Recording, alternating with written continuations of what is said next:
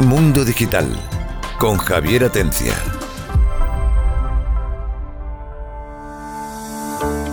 Hola, buenas tardes y bienvenidos a Mundo Digital. Bueno, hoy lunes tenemos una noticia eh, para contarles que va a ocurrir el jueves día 10. Ahora le contaremos qué es.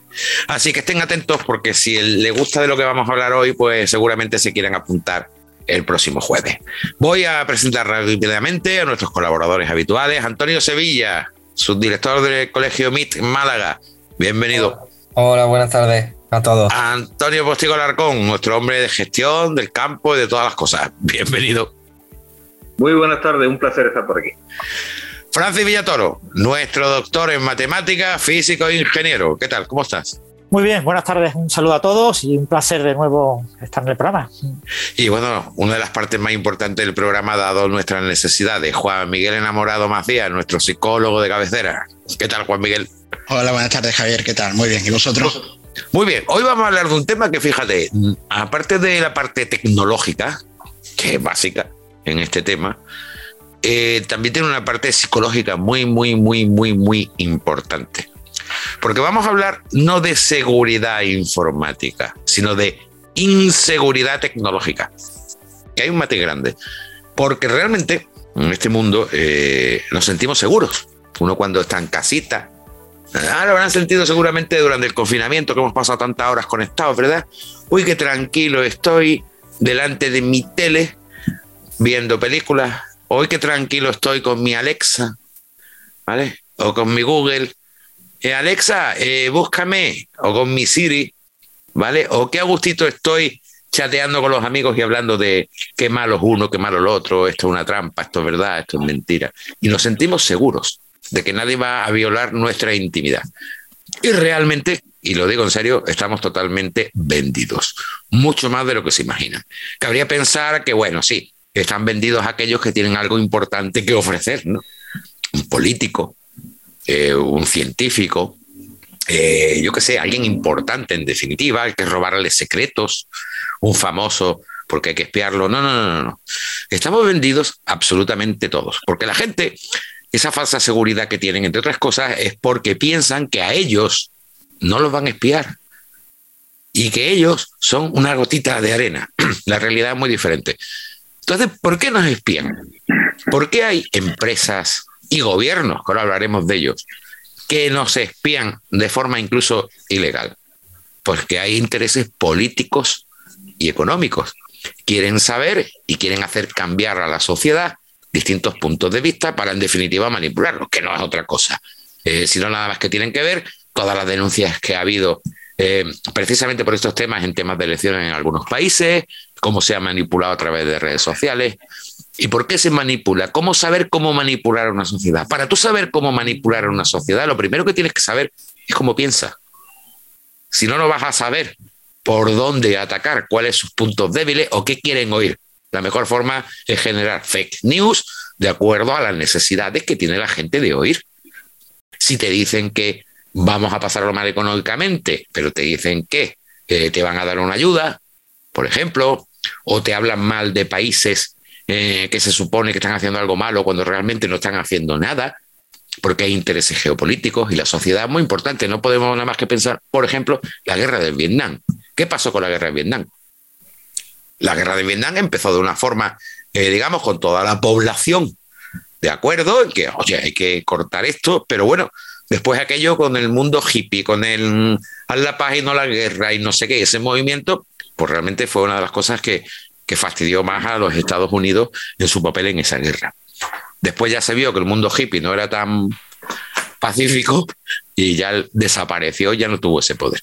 Quiero decir que estamos espiados e incluso como personas independientes. Y aunque pensemos que no tenemos ningún valor, si tenemos un valor en una gran masa de números. Si saben lo que hacen una masa grande de personas sin importancia como nosotros van a tener una idea muy buena y saldrá seguramente una estadística mejor que los de Tezanos, seguramente. La cuestión es que eh, hay muchas formas en las que nos pueden espiar.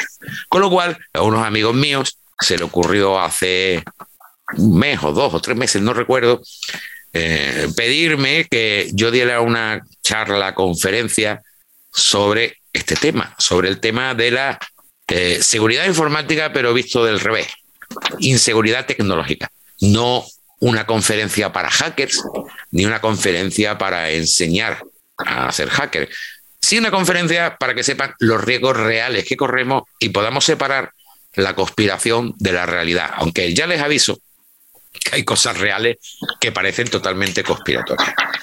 Bueno, pues eh, hemos querido invitar a Javier Melgar, que Javier Melgar es el secretario precisamente de, de, un club que es el que me ha invitado, es el Club Liberal 1812 de Málaga.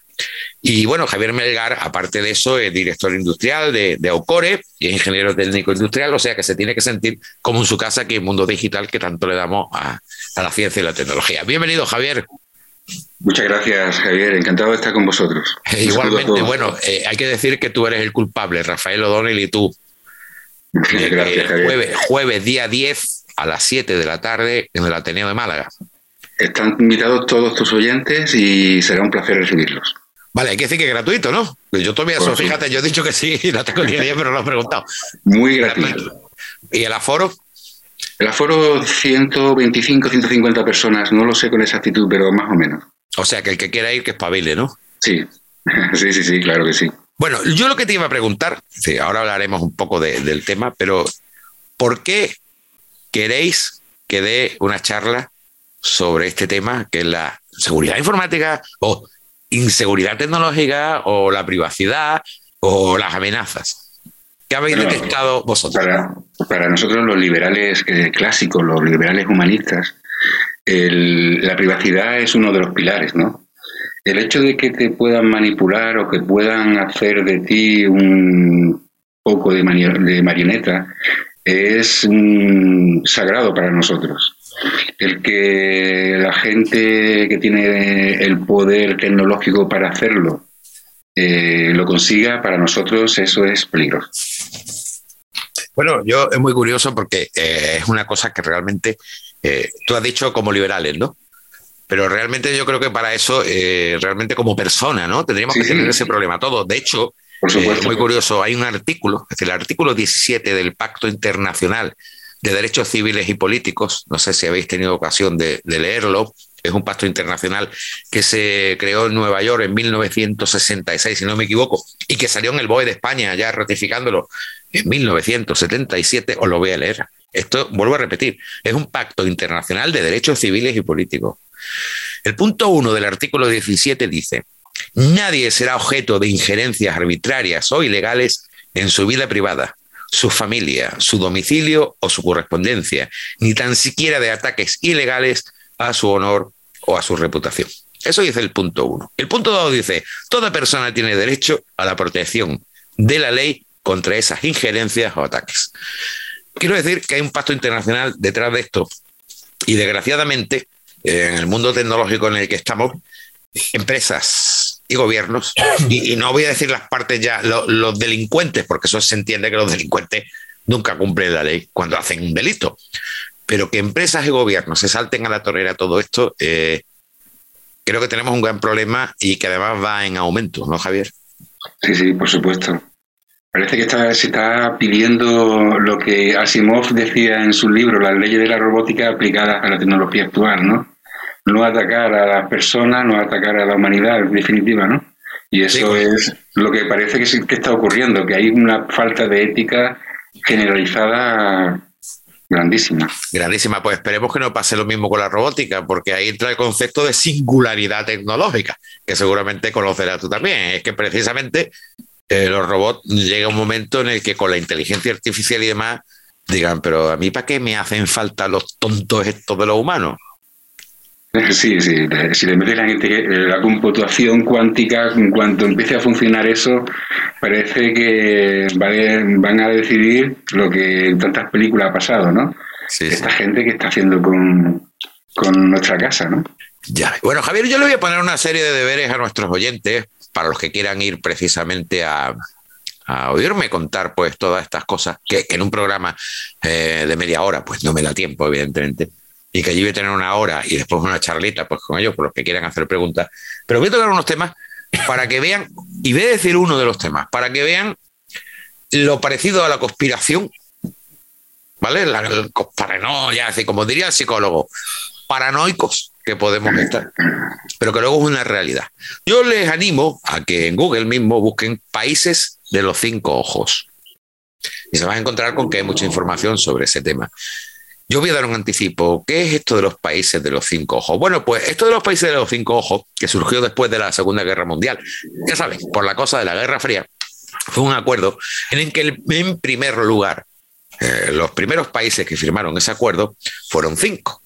Por un lado Estados Unidos, por otro lado Canadá, Nueva Zelanda, Australia y eh, Reino Unido. No sé si me salto alguno, son cinco. Vuelvo a repetirlo, Canadá, Estados Unidos, Nueva Zelanda, Australia y Reino Unido.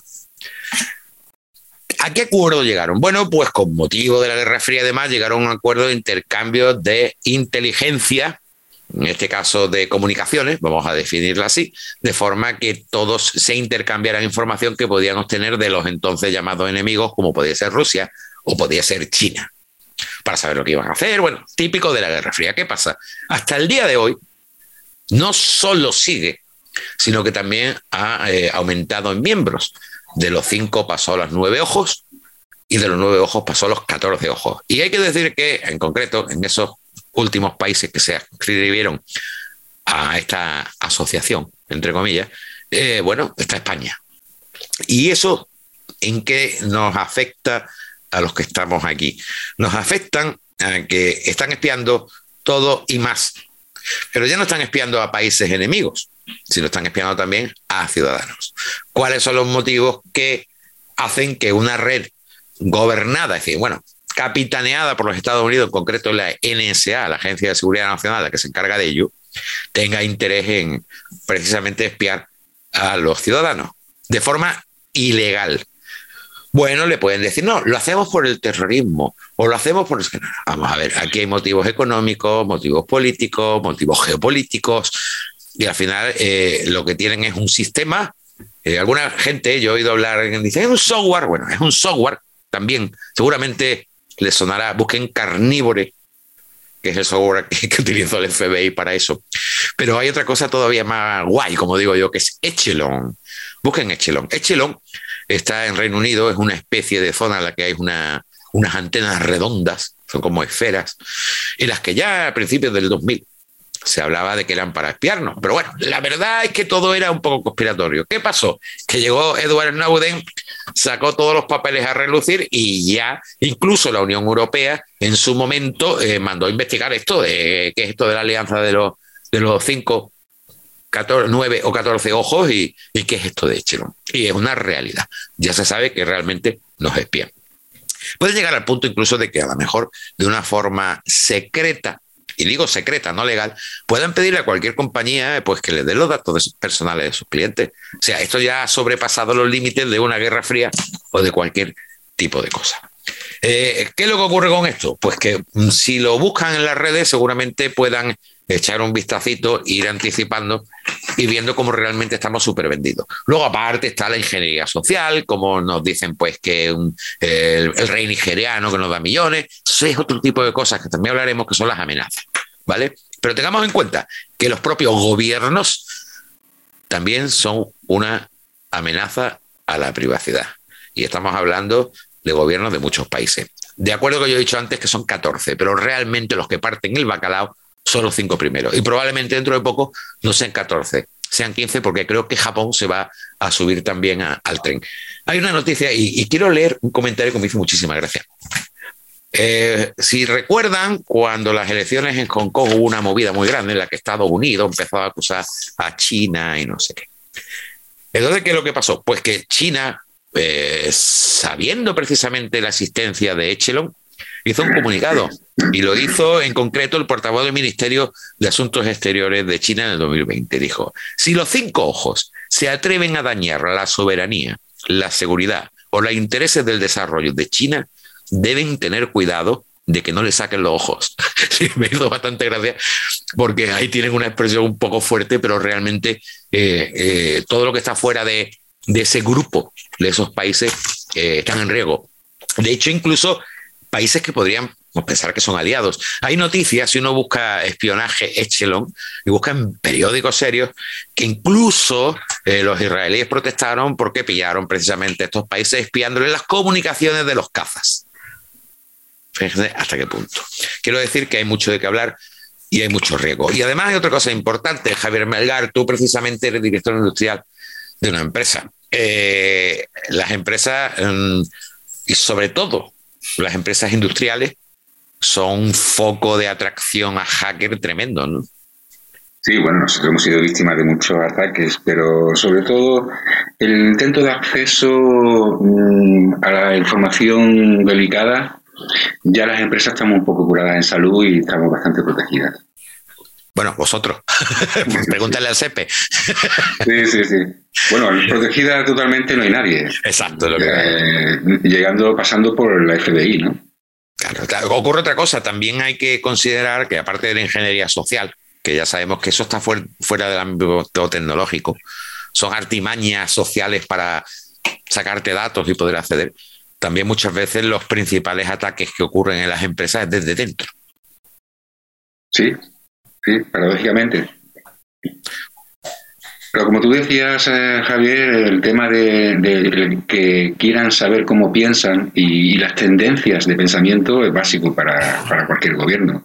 Y saber cómo piensan sectores especiales hacen que sepan cómo atacar o cómo defenderse o cómo eh, actuar durante una circunstancia especial, ¿no? Yo creo que eso es una de las bases principales de, de, querer saber cómo piensan los demás, ¿no?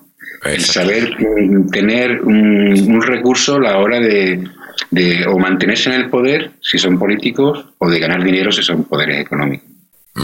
Bueno, podríamos hablar muchísimo de este tema y no acabaríamos nunca porque eh, hay cantidad de métodos y de formas para, eh, bueno, hackearte, investigarte, robarte la identidad, quitarte el dinero y cualquier cosa.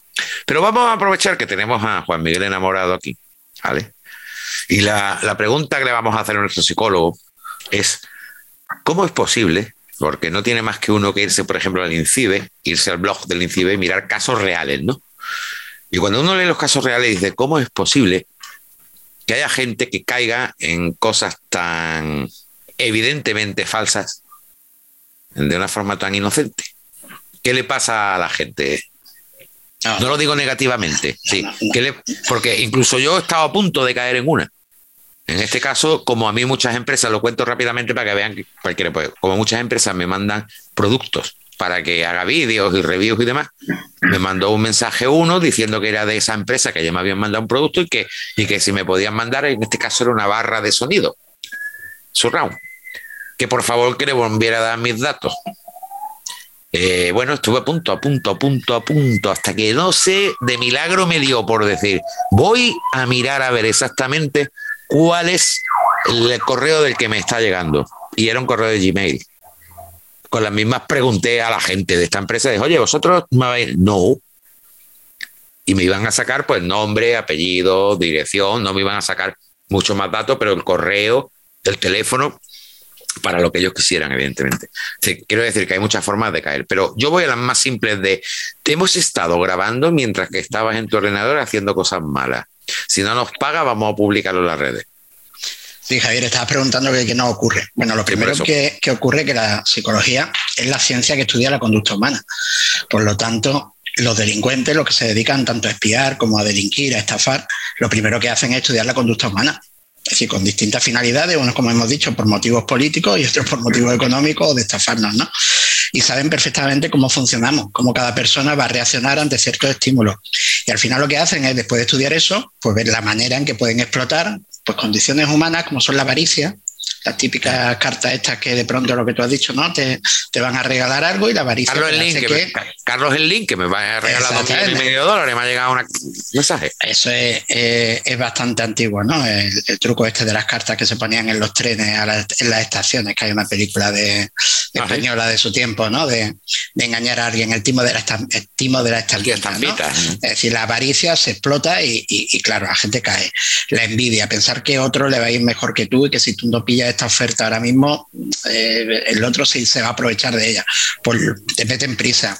Después la confianza, cuando tú recibes algo con un membrete conocido, con una carta, yo creo que ya todos hemos recibido eh, algún anuncio de correo en un SMS que te dice que te va a llegar un paquete. Y claro, durante la pandemia ves quién no estaba esperando un paquete. O, el banco que te ha bloqueado la cuenta. Exactamente, o tu, tu banco con tu logo. Cuando explotan esa confianza que tú ya tienes en una entidad, pues muy fácil que accedan a tus datos y que caigamos. Yo creo que hemos estado, si no hemos caído, hemos estado a punto todos, ¿no? Porque te pillan el momento y hacen miles de envíos, con lo cual puede coincidir que te, que te pillen ese momento. Otra cosa es el miedo. Acabas de decir eh, este tema de que te amenazan con publicar vídeos tuyos o tu historial de navegación o cualquier cosa que igual no lo tienen, pero simplemente el miedo a que eso salga público ah, lo, van a explotar. Acabas de decir igual. Pero es posible. Pero es posible. es, posible. Entonces, claro. Eh, pero van a explotar ese miedo. Eh, si tú tienes algo que esconder y ya ves quién no tiene algo que esconder en su ordenador y te dicen que tienen tu historial o que tienen no sé qué, pues habrá un porcentaje de personas muy pequeño que caiga. Pues con ese porcentaje, cuando lo multiplicas por miles o por millones de ataques los que hacen, pues evidentemente van a tener ahí. Y si te bloquean, como el ransomware que te bloquea tu ordenador y te lo secuestra, tienes miedo a perder tu información, al final terminas pagando. Puede ser que te la devuelvan o no, pero tú terminas pagando porque tienes un miedo a, que te causen, ¿no? Al final, ¿qué es lo que están explotando? Pues esa psicología humana, que ellos se dedican a estudiarlo, y detrás de cada fraude, detrás de cada gobierno, detrás de cada gran empresa, hay psicólogos trabajando para que eso les dé beneficio. Ya hemos comentado alguna vez que el botón de me gusta de Facebook, que fue el primero, lo puso un psicólogo para empezar a crear que ese negocio fuera mejor.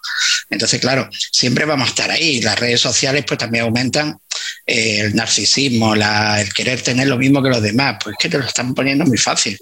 Yo acá instante recibo y supongo que vosotros también.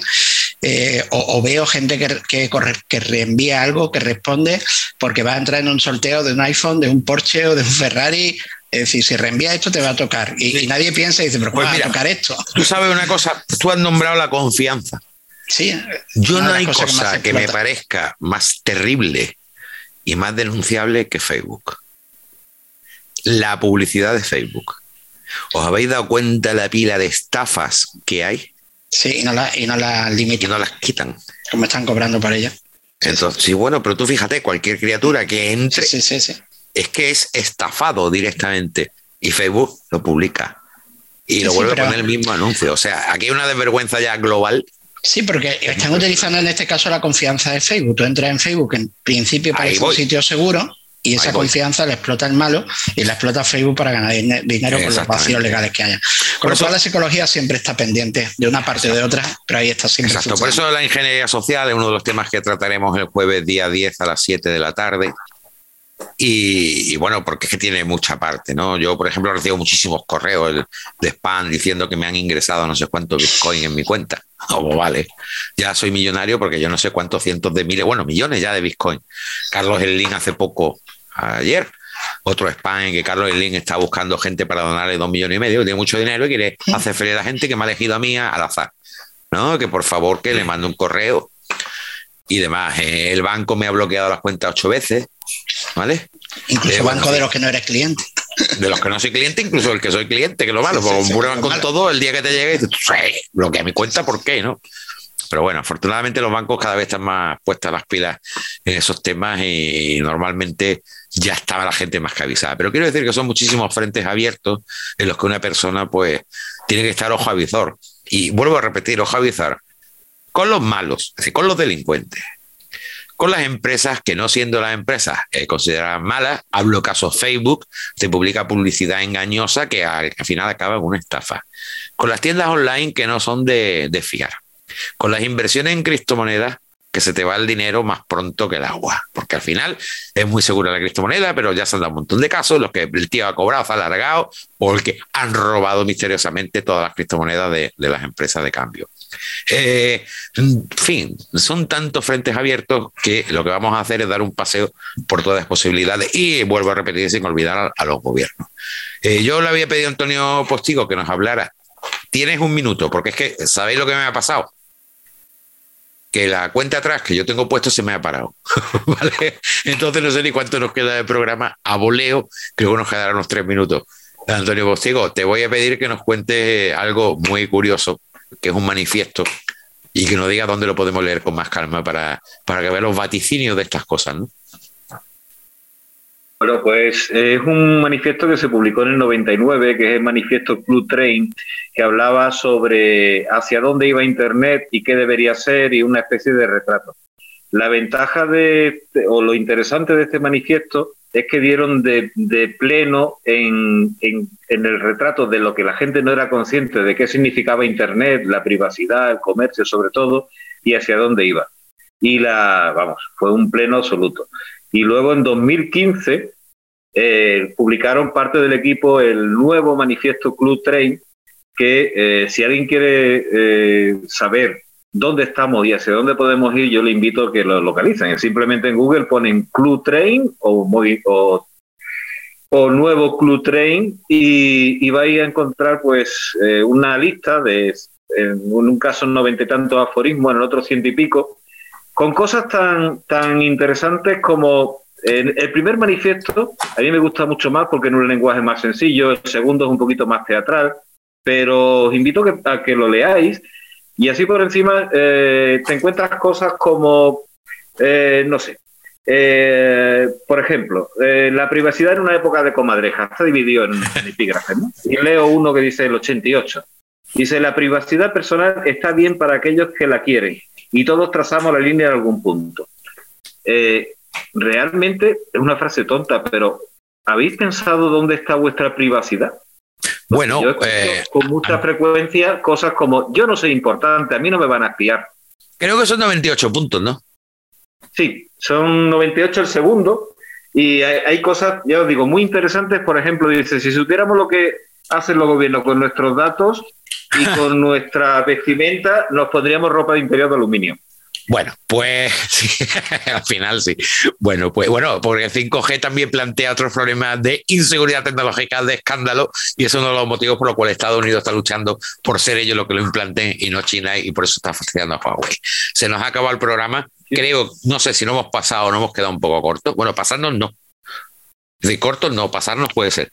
Y recordarles que el jueves, día 10, en el Ateneo de Málaga, a las 7 de la tarde, el Club Liberal 1812 de Málaga me ha invitado a que dé una conferencia sobre estos temas de inseguridad tecnológica, el lado oscuro, ¿eh? eh pero el lado oscuro pero real. Así que Javier Melgar, el secretario del Club Liberal, muchísimas gracias por, por haberme invitado y darme la ocasión de poder contarle a la asistencia, bueno, la gracia, la gracia recíproca, Javier, porque contar contigo es un privilegio también. Hombre, muchísimas gracias, la verdad. Ven cuando me viene bien que alguien me regale el oído, porque esto que tengo aquí no me lo regala ninguno. ¿eh? Bueno, pues muchísimas gracias a todos. Eh, me voy a despedir rápidamente. Antonio Sevilla, muchas gracias. Francis Castamo Callao, muchas gracias. Eh, Antonio Postigo, muchas gracias. Juan Miguel y sobre todo a ti, Javier Melgar, por, por, haber estado hoy aquí con nosotros. Gracias a todos. De nuevo, muchas gracias. Nos pueden oír los lunes y los jueves a las siete y media de la tarde o si quieren en vivo, el jueves, día 10 a las 7 de la tarde en el Ateneo de Málaga. Estaré allí pues hablándole de todas estas cositas. Muchas gracias y hasta pronto. Mundo Digital con Javier Atencia.